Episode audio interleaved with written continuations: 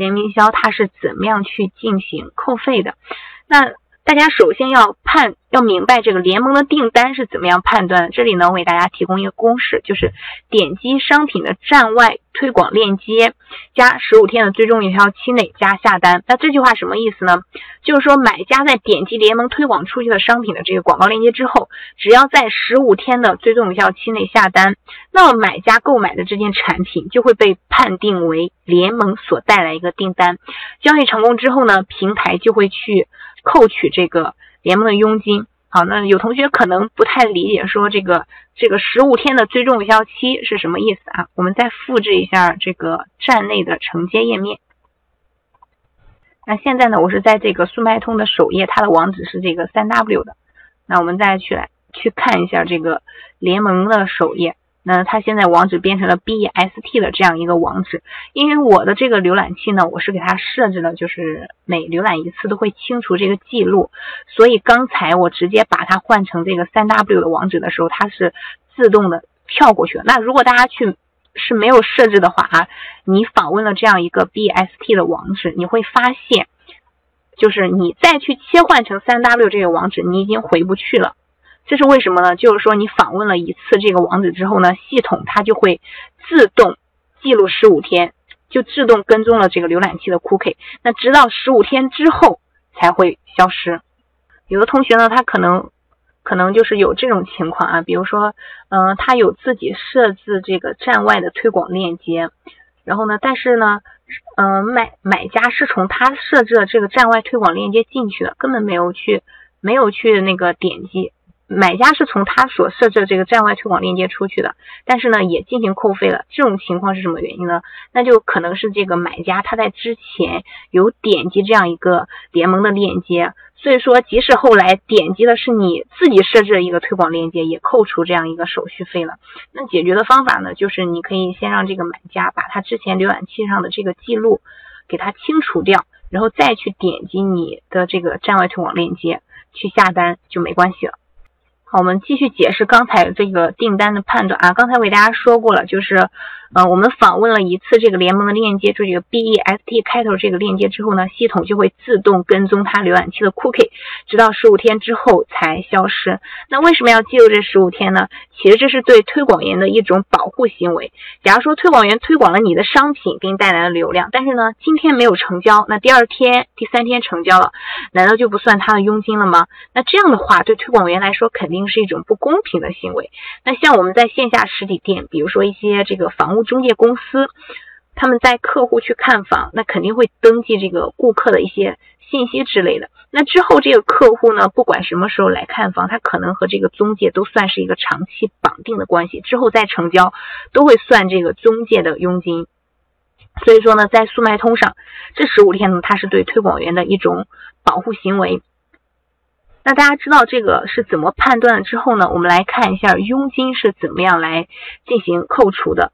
联盟的佣金呢，就是拿产品成交的金额不含运费的这部分，再去乘以你商品的佣金比例。这个佣金比例呢，是下单时的这样一个佣金比例。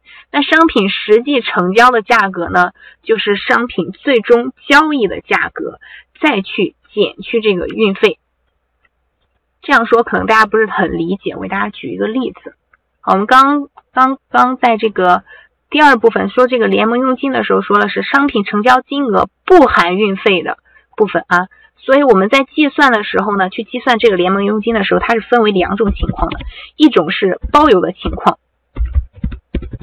假如说你的产品是包邮的，把这个运费呢加入到这个产品里面了，那么呢就是按照你总体的金额，也就是你实际支付的金额去扣除你的这个佣金的费用。举个例子，比如说现在呢有一款产品，它的售价是一百美金，那你最终的这个总支付金额、成交金额也是一百美金，然后你现在呢针对这款产品你设置的一个推广佣金是百分之十。那怎么样去计算最终你需要支付的这样佣金呢？最终的这个佣金就等于我们总体支付的这个金额一百美金，去乘以你自己设置的这个佣金比例百分之十，也就等于十美金。这个是包邮时候的一个情况。那如果你的产品是不包邮的话，那不包邮的情况下，顾客除了需要支付这件产品本身的价格外，他还需要再去额外的支付一个运费。那这个时候呢，运费就不用再算在里面了。我们再举个例子啊，比如说你的这个产品呢，它现在是七十美金，运费三十美金。这个时候大家可以看到啊，它的总支付金额和上一个是一样的，也是一百美金。但这个时候再去计算这个佣金的时候啊，哦，你这个佣金比例同样也设置百分之十吧？佣金比例同样也设置百分之十。那这个时候再去计算这个佣金的时候，就和上一个不一样了。我们再来看一下这个公式，这个公式里面是说，是拿产品成交金额不含运费的部分去乘以你商品的佣金比例。那我们不含运费的部分是不是七十美金？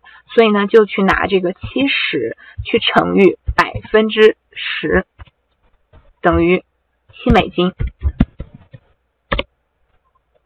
我们再来看一下这个例子啊，这个例子里面大家可以看到。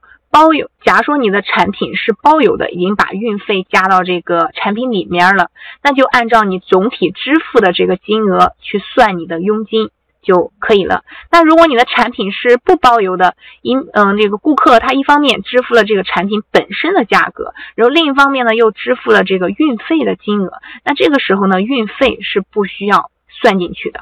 其实做联盟营销呢，它是没有什么黑幕的，并不是说会去这个乱扣费。那有同学呢觉得这个联盟营销是乱扣费呢，可能是因为你不够了解这个规则。举个例子啊，有同学是这样理解联盟营销的，他以为只有他设置佣金的产品才参加联盟营销的。才需要扣费，其实并不是这样的。那接下来呢，我会给大家解释这个误区。你其实一旦参加联盟销，你所有的产品都会加入到联盟销里面，包括你未来上架的产品也会参加联盟销。那理解了这个层面，就不会觉得它是在乱扣费了。